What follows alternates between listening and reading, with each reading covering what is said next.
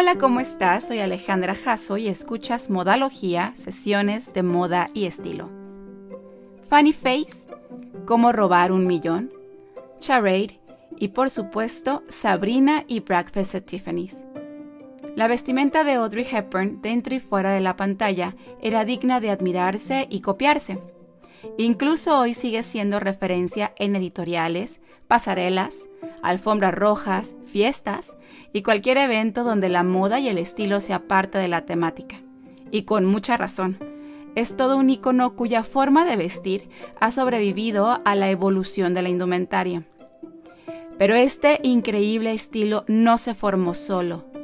Audrey encontró la pareja perfecta para exaltar su ya elegante estilo personal descubrió en Hubert de Givenchy a su diseñador y vestuarista de cabecera, y a un amigo entrañable. Y Givenchy, por su parte, encontró en Audrey una musa y una amistad a prueba de toda tendencia. Eran el uno para el otro. Pero ¿cómo se dio este encuentro? Sin duda, el destino hizo de las suyas. Quédate, que te lo voy a contar. Era la década de los 50, 1953 exactamente. Audrey Hepburn había terminado de grabar su primera película, Roman Holiday. Aún no se estrenaba y por lo mismo no era una actriz conocida. Estaba en preproducción su segundo protagónico, ahora en la película Sabrina.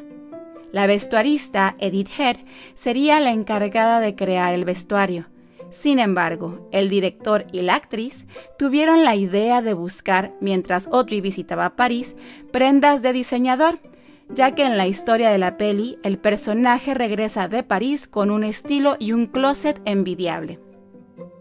En un inicio se pensó en Valenciaga, pero estaba tan cerca la presentación de colecciones que nadie del equipo de la actriz se animó a molestar al diseñador, por lo que tuvieron que pensar en un plan B. Audrey tenía un contacto con un poquito de influencia, Gladys de Segonzac, quien era directora de la marca Schiaparelli, donde Givenchy, amigo y pupilo de Balenciaga, había trabajado por cuatro años antes de abrir su propio atelier en 1952. Audrey le comentó a Gladys y ésta decidió hacer una llamada. Givenchy se estaba convirtiendo en el diseñador joven del momento en la moda parisina, con diseños elegantes, frescos, innovadores y femeninos. Sin duda haría una mancuerna perfecta con Hepburn. Eso mismo pensó Gladys, quien llamó al diseñador inmediatamente para avisarle que la señorita Hepburn estaba en París y deseaba verlo lo más pronto posible. Al llegar Audrey Hepburn al estudio de Givenchy, el diseñador mm, se decepcionó. No sabía que su vida estaba a punto de cambiar. Él pensaba y esperaba ver a Katherine Hepburn, una de las actrices de Hollywood más populares en ese tiempo. ¿Y quién atravesó la puerta en su lugar? Una chica flaquita, de cabello corto, hermosos ojos grandes, cejas gruesas, de personalidad luminosa y ligera de espíritu. Givenchy se sintió atraído enseguida. Hepburn lo explicó respetuosamente al diseñador que estaba en la preproducción de Sabrina, que la historia involucraba la metamorfosis de una mujer después de dos años en París estudiando cocina. Aunque totalmente cautivado con la actriz, el diseñador se negó a ayudarla, explicándole que tenía muy pocos trabajadores y que los necesitaba para trabajar en la colección que estaba próxima a presentarse.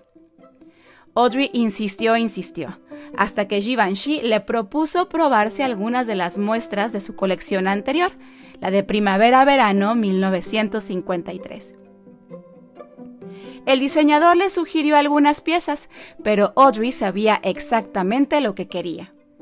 Comenzó probándose un traje sastre de cintura ajustada, después un vestido de gala blanco con escote straple y finalmente un vestido negro de cóctel con falda voluminosa, sin mangas y con escote barco, ese que va recto de hombro a hombro pasando justo por donde termina el cuello. Después de esto, el escote cambiaría su nombre a Sabrina. El tiempo de producción de la cinta le permitió a Audrey pasar unos días más en París y Givenchy le invitó a cenar. Ahí fue cuando empezó esta historia de amor platónico. No solo el diseñador se enamoró, sino todo el personal de la casa de moda. La respetaban y la querían enormemente. Se convirtió en parte de la familia Givenchy. Su amistad duró alrededor de 40 años y fue incondicional. Audrey logró incluirlo en sus contratos para películas, vistiendo Givenchy en un total de ocho cintas además de entrega de premios y sus dos acontecimientos más íntimos e importantes, sus bodas. La admiración y la lealtad fue tal que cuando Audrey necesitaba alguna prenda que el diseñador no confeccionaba, le pedía que la acompañara de compras. O cuando estaba en Italia, por ejemplo, y compraba Valentino, primero le hablaba a su, a su amigo para avisarle. La relación de amistad siempre fue más allá de la profesional y comercial. El diseñador creó su primera fragancia y la hizo exclusivamente para Audrey. Un año más tarde le propuso comercializarla. La actriz aceptó un poco a regañadientes y Givenchy todavía la utilizó como rostro para la imagen del perfume, a lo que la actriz nunca pidió pago o porcentaje alguno de las ventas. La confianza era tal que Audrey Hepburn llegó a pedirle a Hubert Givenchy que fungiera, llegado el momento, como albacea de sus bienes. Audrey Hepburn falleció en 1993, terminando así la historia de amor entre el talentoso diseñador, maestro de la elegancia, y la fascinante y muy querida actriz, ícono del cine y la moda. Givenchy murió en 2018. Su historia continúa Ambos siguen inspirando. No podemos pensar en uno sin el otro. Sin duda, el día en que Givenchy conoció a Hepburn fue un día de suerte para la historia de la moda. Diseñador y actriz estarán unidos para siempre.